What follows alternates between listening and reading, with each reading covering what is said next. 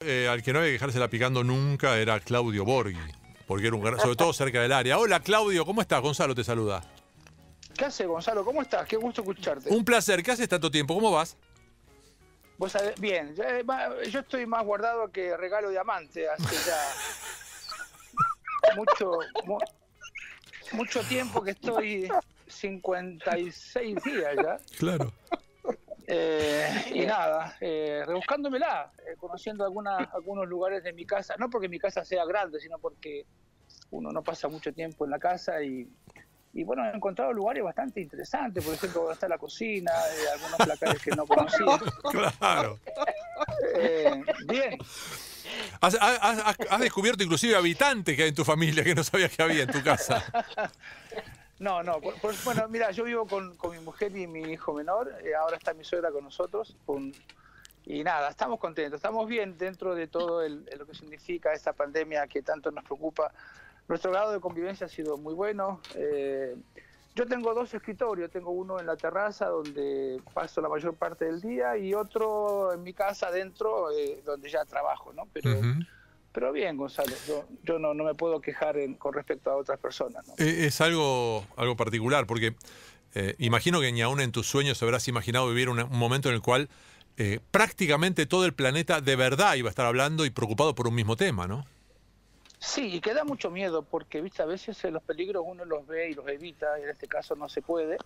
Y lo que más eh, me, lo que más echo de menos en realidad, Gonzalo, es, es, es mi libertad, es, Claro. es el poder salir, el poder estar en pequeños grandes lugares, ¿no? Como en un café, salir a caminar, eh, juntarse con amigos. Eh, soy muy de piel y esta, esta situación me, me, me complica un poco porque, bueno, mi hija ya vive en otra comuna, en otro barrio, pero Claro. estuvo en cuarentena y durante un tiempo no la vimos. Y la primera impresión de, de verla y no poder abrazarla o besarla eh, fue, fue muy duro. Y mi suegra también me lo decía, aquí el domingo pasado fui el Día de la Madre, mi suegra me decía que, que era complejo también, el- hay una hija que de ella vive aquí también y, y me decía que es muy complejo no, no poder abrazar a lo suyo, ¿no? que eso es lo que más eh, uno echa de menos. El, el tema es si, si Claudio, si, si a partir de estas experiencias, eh, pasada la, la crisis, pasada la pandemia, cuando quiera que eso sea, habremos aprendido, entonces logremos revalorizar, por ejemplo, el abrazo a, un- a una mamá o a un hijo o a una hija, eh, el, el revalorizar los tiempos, el revalorizar los espacios en común, el- el- la- las cosas en las cuales venimos pensando en estos días, ¿no? Las libertades que no tenemos, volver a usarlas como corresponde y no el lado malo de nuestras libertades, ¿no? ¿Crees que sabremos, tendremos la sabiduría? Esperemos, Gonzalo, el problema es el costo que pagamos, ¿no? Porque el costo es muy grande. La- vos sabés que las estadísticas a mí no me gustan tanto porque hablan de, de enfermos y, y de fallecidos con una facilidad tremenda. Entonces Sí. empezamos a comparar si Nueva York, si Italia, si España, si Argentina, si Santiago tiene mayor cantidad de muertos, como si fuese una, una carrera por, por, eh, por sentirse menos culpable que otros países. Y eso me, me preocupa me preocupa mucho. Ahora, nosotros estamos muy informados de lo que pasa en Argentina y Santiago en los últimos días hubo un brote de contagiados muy importante. Pero claro, vimos a- a- ayer, en, no sé si lo puedo decir, en, en TNN, Sí, este, claro. TN, Argentina, y veíamos la autopista de La Plata a Buenos Aires ¿Viste con una cantidad de autos tremendo. Entonces, eh, eh, desgraciadamente aprendemos cuando nos pasa a nosotros. Hay poca empatía con, con con- con lo que le pasa al otro. Y eso es lo que nosotros de- deberíamos valorar y ojalá lo podamos hacer. ¿no? Dani. Eh, hola Claudio, ¿cómo va? Este, recién mencionabas que, que tu hija, que Dominique, vive a 20 cuadras nada más. Y, y tengo entendido que incluso de, de un lugar a otro, así de 20 cuadras de diferencia, había diferencias en cuanto a la cuarentena. En un lugar era más duro que en el otro. No sé si en tu caso o en el caso de ella. Che, vos sabés que es muy gusto saludarte, Dani. Vos sabés que me lo imagino a ustedes dos haciendo un programa de radio, ahora están separados, evidentemente, trabajando. Y me, me acuerdo de la me acuerdo de la película Gemelos, ¿viste? Con Dani De Vito y. y Schwarzenegger. Y sí, Eh, me- y sí. Es impresionante. Sí, Dani, vivimos, ella vive en, en una, en una comuna, en las comunas son los municipios, ¿no? Eh, vecino, al lado, nos separa una calle. Y sí, ella estuvo en cuarentena, en cuarentena bastante más tiempo que. Bueno, en mi, en mi comuna todavía, en mi barrio todavía no hubo cuarentena. Y ahora te voy a contar otro problema que estamos teniendo. Eh, y bueno, eh, al principio los, los primeros eh, infectados fueron en, increíblemente del barrio alto, porque son las personas que tienen a veces posibilidades de salir del país y muchos venían de Europa, ¿no? y bueno, ella estuvo en una cuarentena bastante, bastante dura y, y bueno, la, la, comuna donde yo estoy, que es al lado, no está en cuarentena. Ahora sí hay toque de queda para todo lo que es Santiago y el Gran Santiago, que desgraciadamente alguna gente respeta poco también, ¿no? Dani, ¿repetís o vamos con Guido? Dale, dale, Guido, dale, dale. Eh, un, abrazo grande para, Claudio. Eh, voy voy por esta por esta línea también a ver si, si hay una hay un agregado a esta situación de tanta preocupación, de tanta crueldad de no poder estar con los afectos y demás. Eh, me pasa con gente que está alrededor que siente que al ser tan sociable, al, ser hiperkinético, de ir de un lado para el otro, de disfrutar la vida, sienten que están regalando parte de la vida. Contrariamente a estar cuidándola, sienten que están regalándola, este, estando haciendo nada en la casa y perdiéndose de un montón de cosas. Eso yo creo que es otro apartado que también sucede en, en el marco de esta, de esta situación, Claudio. Sí, Guido, es, evidente que nosotros hemos dejado de hacer eh, cosas cotidianas que, quizás hacíamos con muchas obligaciones, pero que hoy la echamos de menos. Y ayer, mira, pasó algo bastante cómico porque vino mi hija y, yo me puse a lavar su auto y mi mujer me dice, pero tu pierna está mal. Y yo, bueno, déjame hacer algo, pues si no voy a vegetar en, la casa. Entonces, eh, uno no encuentra muchas actividades donde hacer.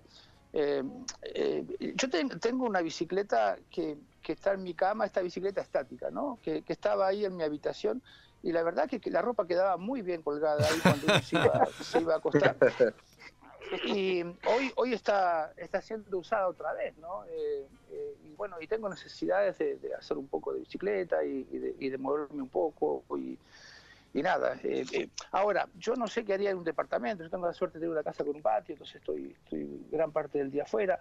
El tiempo en Santiago, a pesar de que hoy es un día bastante fresco, todavía nos acompaña porque también tenemos el, el miedo de la llegada del invierno y en Santiago tenemos clima clima de montaña, entonces empieza mucho resfrío y cuando esto ocurra no sé qué vamos a hacer porque aquel que estornuda o que o que este, tiene una tos eh, media rara, lo miramos eh, de forma muy desconfiada también, ¿no? quizás por toda la información que, que, tenemos en la cabeza, que yo no sé si es buena o mala, porque ya empezamos a ver más cosas de las que son aconsejables, ¿no?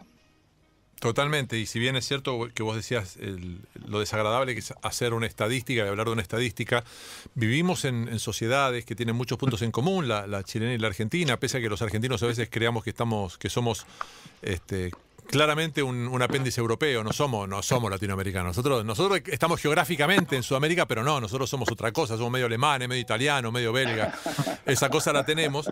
Eh, pero bueno, son dos sociedades que tienen muchos males preexistentes, que es, preexistentes a esta pandemia, y muchos males que van a seguir existiendo y que no tienen que ver con el coronavirus y van a pasar después. Y ahí es donde nos va a costar dimensionar y decir, che, pero el coronavirus que infectó a, hasta el día de hoy, 5.500 personas en Argentina, tiene un efecto infinitamente más tenue que el dengue. Y no digo desatender el coronavirus, digo que nos pase no atendemos el dengue, ¿no?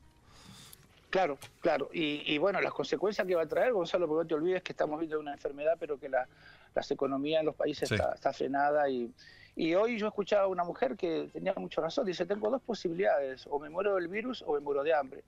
Y quizás estas comparaciones nosotros con grandes países desarrollados eh, económicamente. Yo, no, yo no, me gusta compararme con Europa culturalmente porque eso tiene una historia importante, pero no necesariamente los que hoy habitan en Europa son más cultos que los que habitamos en, Sudamérica. Me, da, me da esa impresión. Pero nosotros este, tenemos carencias eh, sociales importantes y esas carencias van a aumentar. Y eso, eh, bueno, yo te contaba un poco de La Reina, yo vivo en un barrio muy tranquilo, no hay edificios, es un, son como barrios alejados un poquito de Santiago y, como no tenemos el problema de, de la cuarentena sí se nos está viniendo el problema de los robos, porque en otras comunas no se pueden mover o no pueden salir porque están vigilados por, policías y militares, pero en esta comuna ya estamos sufriendo el vandalismo de la gente que necesita eh, trabajar. Algunos lo hacen por, por, gusto, otros lo hacen por necesidad, no estoy yo para atacar ni justificar a nadie, pero se van sumando un montón de situaciones a una vida que, eh, no estábamos acostumbrados. ¿no? Dani.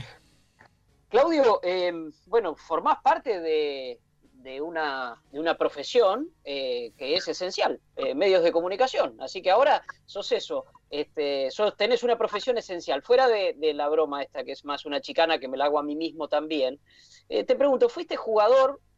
¿Saliste espantado del mundo de la representación?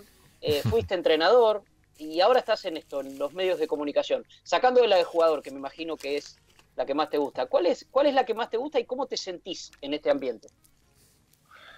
Es muy buena pregunta, Dani, porque tuve la posibilidad de estar en los tres entes más importantes, ¿no? Jugador, entrenador y, medio de difusión y, la verdad que es un, un aprendizaje continuo. Eh, eh, a veces tengo mucho miedo de enfrentar una cámara, a veces me, resulta muy sencillo.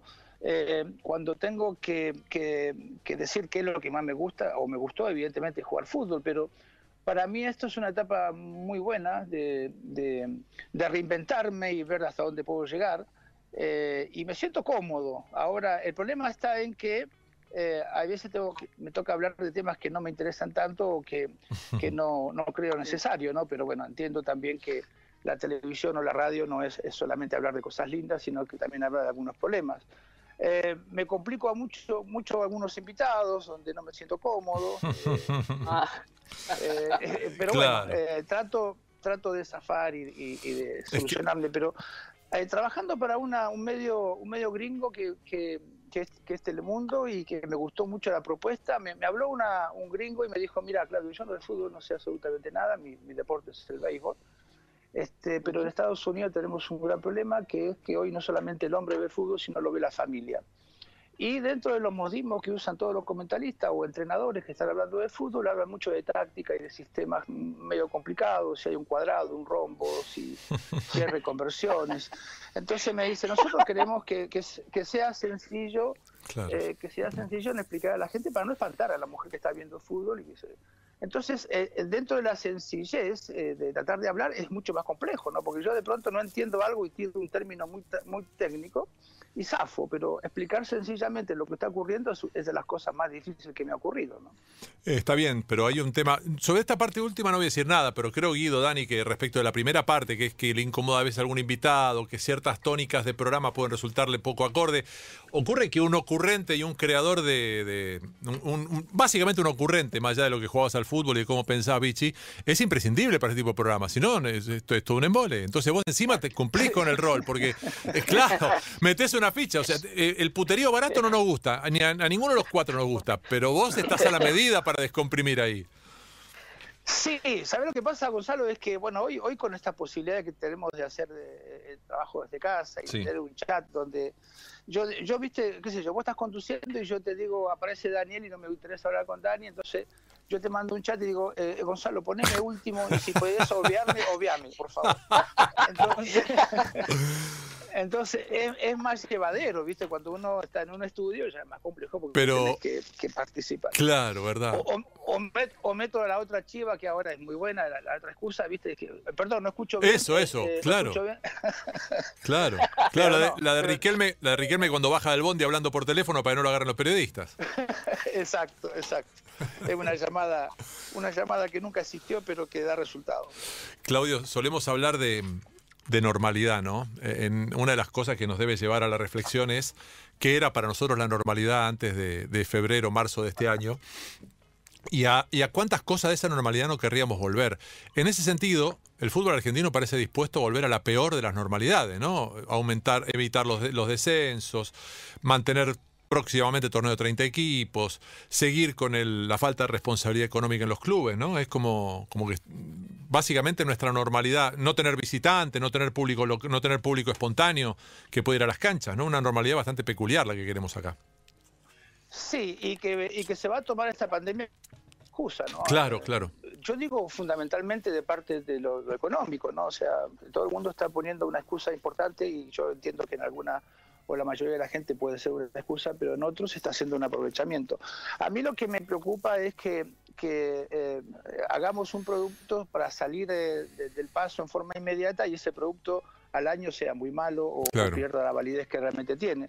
Hoy me dicen que, creo que, no sé si, si Costa Rica estaba ya por iniciar en, lo que es este parte del continente, la parte deportiva y y, ponían algunas algunas formas de volver y no sé no sé si estamos en condiciones porque estamos hablando de un país que de qué sé yo de, eh, frontera a frontera tiene 300 kilómetros y estamos hablando de países que son mucho más grandes y que nos va a costar volver y vamos a ver cómo podemos volver.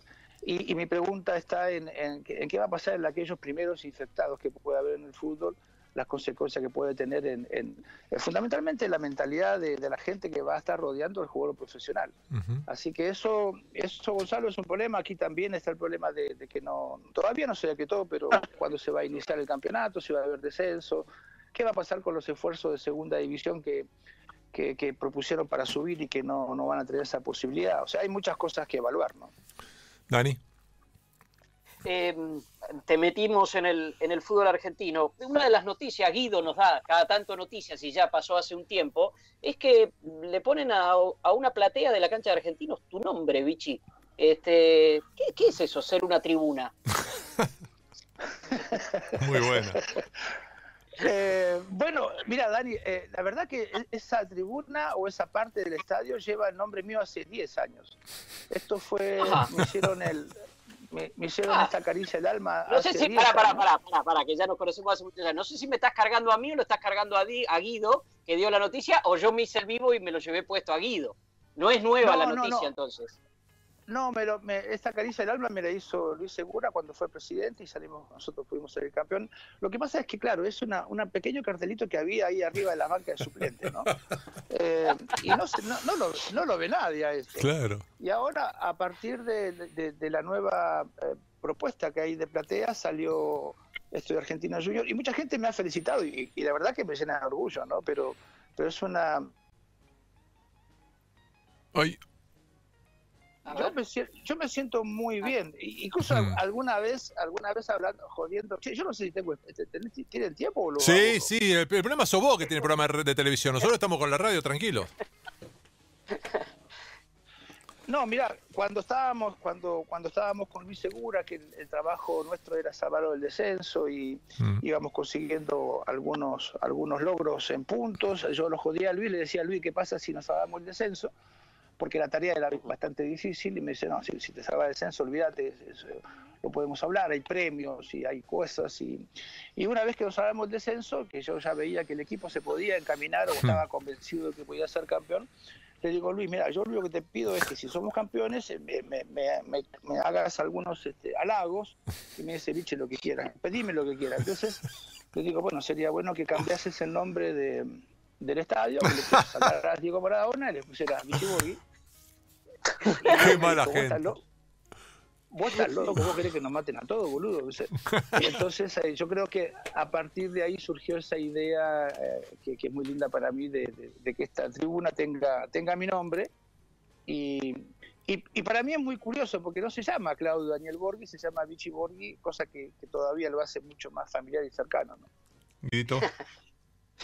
Eh, hace algunas respuestas que nombramos a, a Riquelme, vos lo has ponderado mucho, ya, ya sabemos que fue el, mejor jugador que, te ha tocado dirigir, pero vos sabés que hice una recopilación, eh, Claudio, cuando sabía que, íbamos a hablar con vos, y estoy viendo así en los últimos años, con este tema del enganche de Boca, eh, Damián Díaz, Elequi González, Gracián, en su momento Donet, eh, Gaitán, El Pochi Chávez, Omar Pérez, La Paglia, Leandro Paredes, Caneo, todos números 10 de Boca que no, no han podido apoderarse del puesto. Algunos porque no pudieron, otros porque estaba Román, otros porque volvía Román, entonces esos tuvieron que dejar eh, su puesto. Pero la realidad es que enganche en Boca es Riquelme, no hay nadie más. O sea, no, no, no veo fácil jugar 4-3-1-2 en Boca o con un enganche que no sea Riquelme. A la prueba me repito con estos nombres que dimos. Y tenés, Guido, tenés que irte a Maradona, ¿no? Eh, Maradona. Brindisi, que podían hacer ese trabajo, pero ya estamos hablando de más viejos y que mucha gente no vio, no tuvo el agrado de ver. Eh, el enganche es una persona que, está desapareciendo del sistema deportivo porque yo, yo tengo mi, mi propia teoría, ¿no? Yo creo que no hay tantos rebeldes que, estén dispuestos a, hipotecar su, su jugar por, por la creación. Y hay algunos locos o tipos muy especiales como Riquelme como Valdivia y como otros que son, eh, se imponen por su talento, por su categoría, por, su estampa, este, pero no, no, hoy estamos convenciendo a los, a los chicos de que si no corren no juegan. Y a mí me llama mucho la atención, una, se usa a nivel chileno una palabra que, que dice mixto, ¿no? El, el volante mixto. Mm. Y, y comparándolo con los pájaros que nosotros tenemos en Argentina, yo digo, Sí. mu- muchacho, ese, mire, en, en Argentina existe el pájaro mixto, que es un pájaro que no es ni un canario ni un jilguero. O sea, eh, no canta ni como... eh, es la mitad, ¿no? La. Claro. La comparación me parece, me Sí. parece extraña, pero... Pero es un híbrido. Hoy hay, hay pocos rebeldes. Mm. Claro, sí, sí, bueno, hay- viste que los términos futbolísticos han, han Sí. cambiado muchísimo. Sí, sí, no, pero digo, Eh, está, está bien. Lo que creo, Claudio, es que más que, puedo decirlo de rebelde, me parece es una gran definición. No tiene que ver exclusivamente con una cuestión técnica o de capacidad de juego, sino también con una cuestión de personalidad y de temperamento. Es decir, yo voy a correr el riesgo de jugar de esta manera. Lo hacía Riquelme el día que debuta contra Deportivo Español Riquelme. La bombonera bramaba insultando al equipo porque el equipo venía a tener una mala campaña, estaba empatando con Deportivo Español y Riquelme la ponía bajo la suela y le importaba un carajo cuánto le chiflaran. Eh, y, y era su debut en primera. Bueno, eso, eso lo hace, eso lo hace diferente, ¿no? No todo el mundo tiene esa. Por, por eso yo hablo, no, no me gusta hablar tanto de personalidad, ¿no? Ok. Pero sí de estampa, de Ujú. tipos que se paran eh, sin importar lo que suceda al costado. Y, y- y- y convengamos, Gonzalo, que la creación tiene, tiene que ver mucho con las responsabilidades, a veces, ¿no? Sí.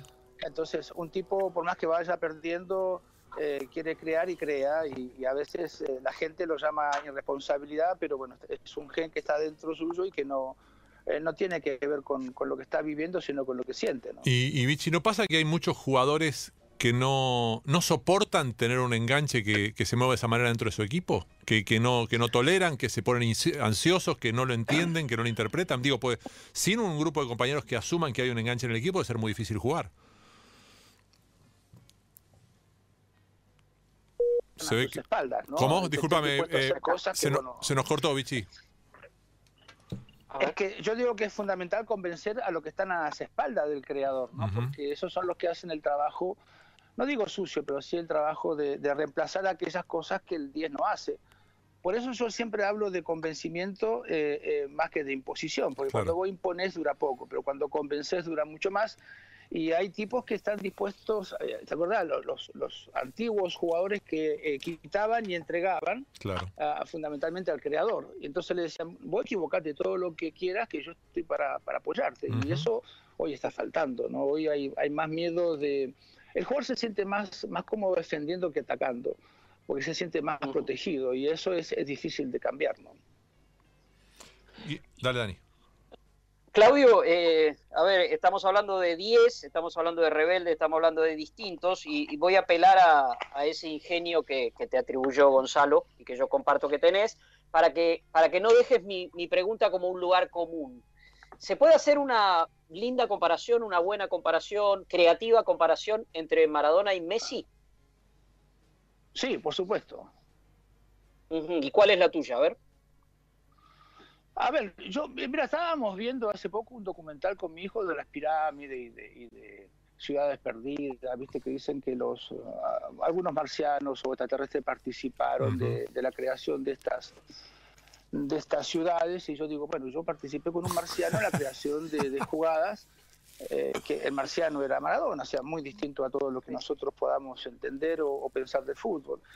Y yo, eh, eh, viste, hay un cierto romanticismo que tenemos los viejos o los que estamos tirando para viejos que los jóvenes no tienen. Entonces, los, jóvenes se quedan con realidades y nosotros nos quedamos con aquello que vimos hace mucho tiempo.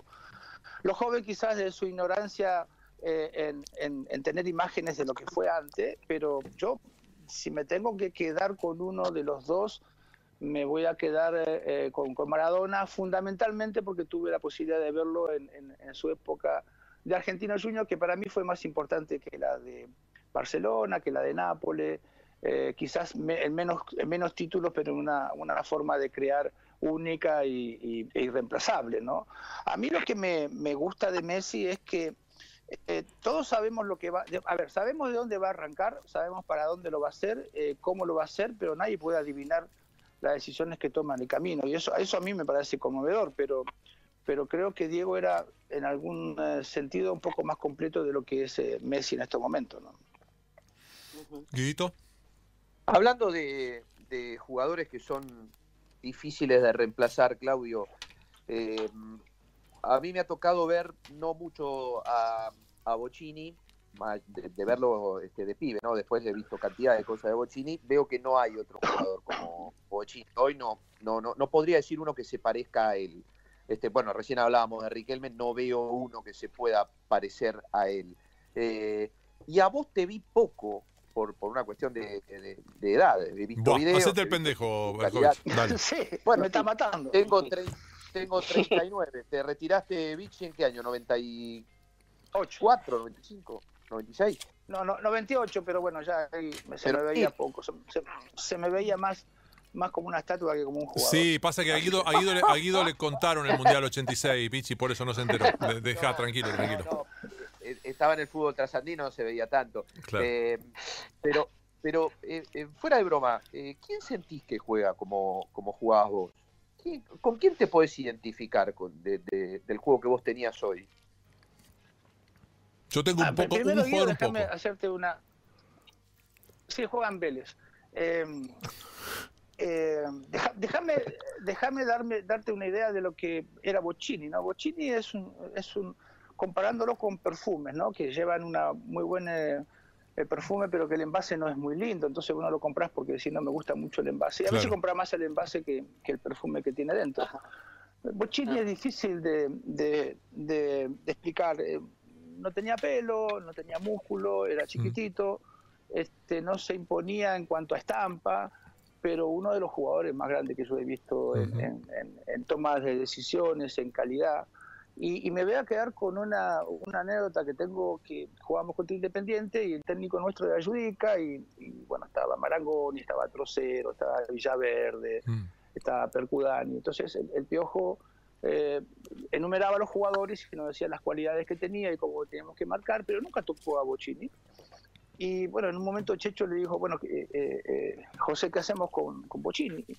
Y José, muy sencillo, dijo, lo que puedan, hagan lo que puedan, porque era, era muy, muy difícil de anticipar lo que el tipo podía hacer, ¿no? Entonces, un jugador extraordinario, eh, que Percudani creo yo que, que, no le pudo sacar todo el provecho de la cantidad y calidad de pases que le dio. Claro.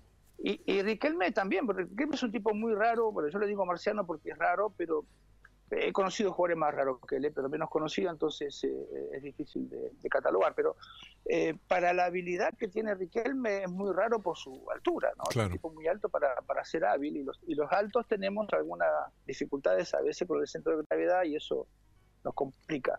Pero hoy yo, yo pagaría una entrada para ver a Centurión. Claro. Eh, eh, no, no sé si juega como yo, a veces es, uno es eh, le falta No, no tiene tu elegancia, Claudio. No tiene tu elegancia y no tiene tu porte. Ahí hay una, hay una diferencia de envase, como vos decías también. Pero, pero, pero se entiende. A mí yo creo que en algún momento había algunas cosas de concepto que me hacían acordar al flaco Pastore en algunos momentos del Flaco Pastore, pero pero pero pero vos tenías una aceleración. A ver, eh, Dani, voy a exagerar y Richie se va a cagar de risa, pero ese cambio de velocidad que podía tener Claudio era algo que hacía Cruyff, por ejemplo, que tenía más de una velocidad. Ah, mierda, ahí te fuiste muy alto. No, no, verdad, verdad, verdad, verdad, verdad, por el porte y porque, eh, a ver, Claudio, aunque, aunque detestemos el tema de, de, y es cierto esto que se le pide a los pibes que corran, la velocidad ha sido un diferencial intrínseco de los mejores jugadores de la historia también. Sí, sí, bueno, el cambio de velocidad, ¿no? Hay, secretos para el cambio de velocidad porque hoy, yo siempre digo a los jóvenes que, que, que más que, que, observar, que miren bien, porque no es lo mismo, ¿no? Mirar es profundamente cuándo y, por qué acelerar. Uno aceleraba cuando veía que el, rival tenía los dos pies en el piso, que ya un cambio de velocidad se hace casi imposible de tomarlo, pero esto se aprende mirando. El, el fútbol es, es muy, muy especial. Eh, a partir de que tuvimos muchas imágenes pudimos compararnos y ver qué, hacíamos bien y qué hacíamos mal, pero antiguamente los jugadores íbamos a la cancha a mirar justamente lo que no podíamos mirar por televisión. Y eso nos permitía copiar movimientos, ¿no? y, algunos tienen la virtud de copiarlo inmediatamente y otros no. Pero, pero hay, que, hay que observar bien la, la movilidad y la calidad de movimientos que tenían los jugadores, porque no era todo fuerza, sino elegir el momento preciso para, para un cambio de velocidad o para dejar el, jugador parado. Em, eh, tenemos que quedar muy bien con alguien que es una especie de jefa tuya, muy amiga mía colombiana que trabaja para Telemundo, se llama Mónica Vega, que me dice te mande saludos, pero además te está escuchando en este momento desde Estados Unidos. Así que por favor, eh, si no querés tener inconvenientes, la próxima vez que la cruces tenés que mandarle un saludo a distancia. Mónica, Mónica es una, es una querida compañera de trabajo que mi mujer y yo adoramos. Uh Nos pasa lo mismo. Se trabajó, trabajó con nosotros en, en, Rusia y compartimos un mes eh, extraordinario. Así que le mando un beso muy grande, muy, muy grande. Sí, comparto, nos sumamos. Ya está, Mónica. Ahora listo. Ya no, ya no pidas más nada, pues más que esto, logramos que el Vichy Borghi es de Chile y yo desde Buenos Aires te mandemos un beso grande estando vos en Miami, ya sin cuarentena encima. Así que imagínate. y con sol. Exactamente, y con sol. Em, y con el dólar a uno. ¿Eh? Imagínate lo que es. El uno a uno tiene el dólar ella. Mira, nosotros estamos con 125 a uno, un garrón. Eh, Dani. Eh, mira, hablábamos, trataba de pensar en el, en el Vichy Borghi ideal, este, y creo que aquel del 85, final contra la Juventus, toda esa época, porque había una, cosa de combinación de, potencia física y elegancia, bueno, lo que sea, pero me, fue la cabeza ese partido, eh, Vichy, este, un partido inolvidable y, y un resultado también inolvidable. ¿Cómo te llevas vos con la expresión del segundo nadie se acuerda, tomando como referencia ese partido? Es tremendo lo que me preguntás, porque yo hago ejercicios, Dani, porque un año antes que nosotros un equipo argentino ganó esa copa, y el año posterior a nosotros también un equipo argentino ganó esa copa. Y cuando yo pregunto si se acuerdan quién es, la gente de fútbol evidentemente lo sabe y mucho, este, pocos lo, lo recuerdan, pero sin embargo recuerdan mucho el partido nuestro. Eh, el nuestro fue un partido inolvidable. Eh, yo jamás lo volví a ver, me da mucha bronca verlo otra vez, eh, pero, pero claro, está, dentro de mi cabeza. ¿no? Ahora, en el orden de, importancias o de partidos mejores jugados por ese equipo de Argentina Junior, para mí no es el, mejor. el orden para mí es eh, uno que jugamos en Brasil contra, contra Botafogo. Ah, Botafogo, sí. Contra Botafogo, fue un partidazo. El segundo es Argentino Independiente, cancha independiente. Y el tercero es de Juventus. Pero claro, en orden de importancia eh, mundial, eh, de Juventus es un partido sensacional. Que, que, me da la sensación de que, de que en algún momento ganamos, ¿no? Pero, pero nada, a veces pensamos o decimos que si Judica se hubiese animado a sacar dos delanteros y poner dos defensas a los 15 minutos, quizás lo hubiésemos ganado, pero no hubiese sido el estilo y la forma que nosotros conseguíamos o queríamos jugar. Y eso para mí tiene... Eh, Guidito, nos queda tiempo para una. Sí, le quiero preguntar a Claudio, eh, a ver, yo creo, Claudio, que eh, los, los tipos cercanos que hoy tiene Em, Riquelme en su nueva función, eh, están trabajando con él.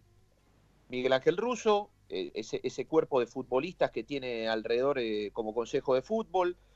Entiendo que Bianchi ya no, no, no está, no, se va a sumar más al, fútbol, lo mismo Basile, que son otros de los que él quiere.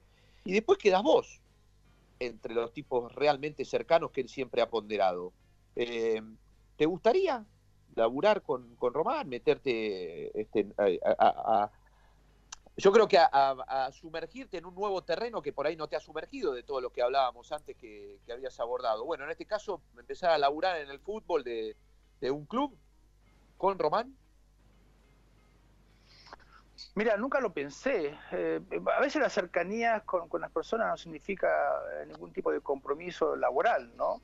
Eh, yo tengo la suerte de conocer a Román y, yo me refiero siempre al, presidente de Boca como el señor amor leal porque ha sido conmigo una persona muy muy agradable y, fue presidente en el periodo donde yo fui entrenador y, no pude no pude eh, brindarle toda la, devolución. ¿Me escuchan, no? Sí, perfecto. perfecto. No pude, no pude devolverle toda la la, confianza que tenía en mí en cuanto a resultados y eso para mí es, ha, sido una, una, forma de no, no poder cumplir. Eh, con Miguel Russo, si bien no soy amigo, estoy muy contento porque después de una gran enfermedad que pudo derrotar, está de nuevo en, los primeros planos del fútbol eh, argentino y me, animo a decirte mundial y eso me, agrada mucho.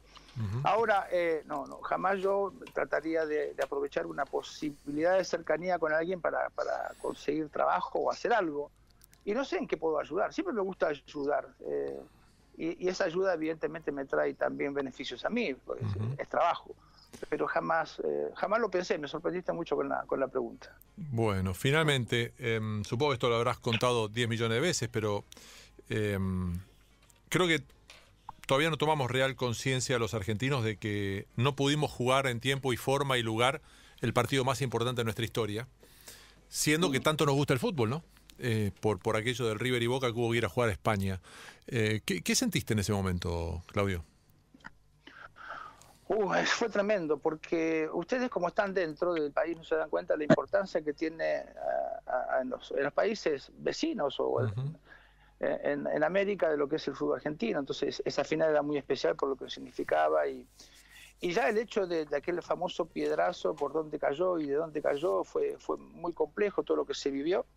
Y después eh, todo esto de, de, de, jugar una final muy nuestra del, del, trofeo o del torneo más antiguo del mundo como la Copa Libertadores y jugarlo lejos de, América fue, fue muy raro. Eh, y, y, y, quizás no le tuvieron la importancia de lo que significaba eh, ese evento, ¿no? Porque uh -huh. eh, mucha gente de acá quería ir. A, mira, a mí me pasó, Gonzalo, con, con, ese partido y con la despedida de Riquelme, me volvieron loco porque creían que yo tenía posibilidades de conseguir entradas, ¿no? Eh, entonces, en mi lista, eh, bueno, mi hijo empezó que tenemos que ir y yo digo, hijo, es, no es fácil conseguir entrada para eso.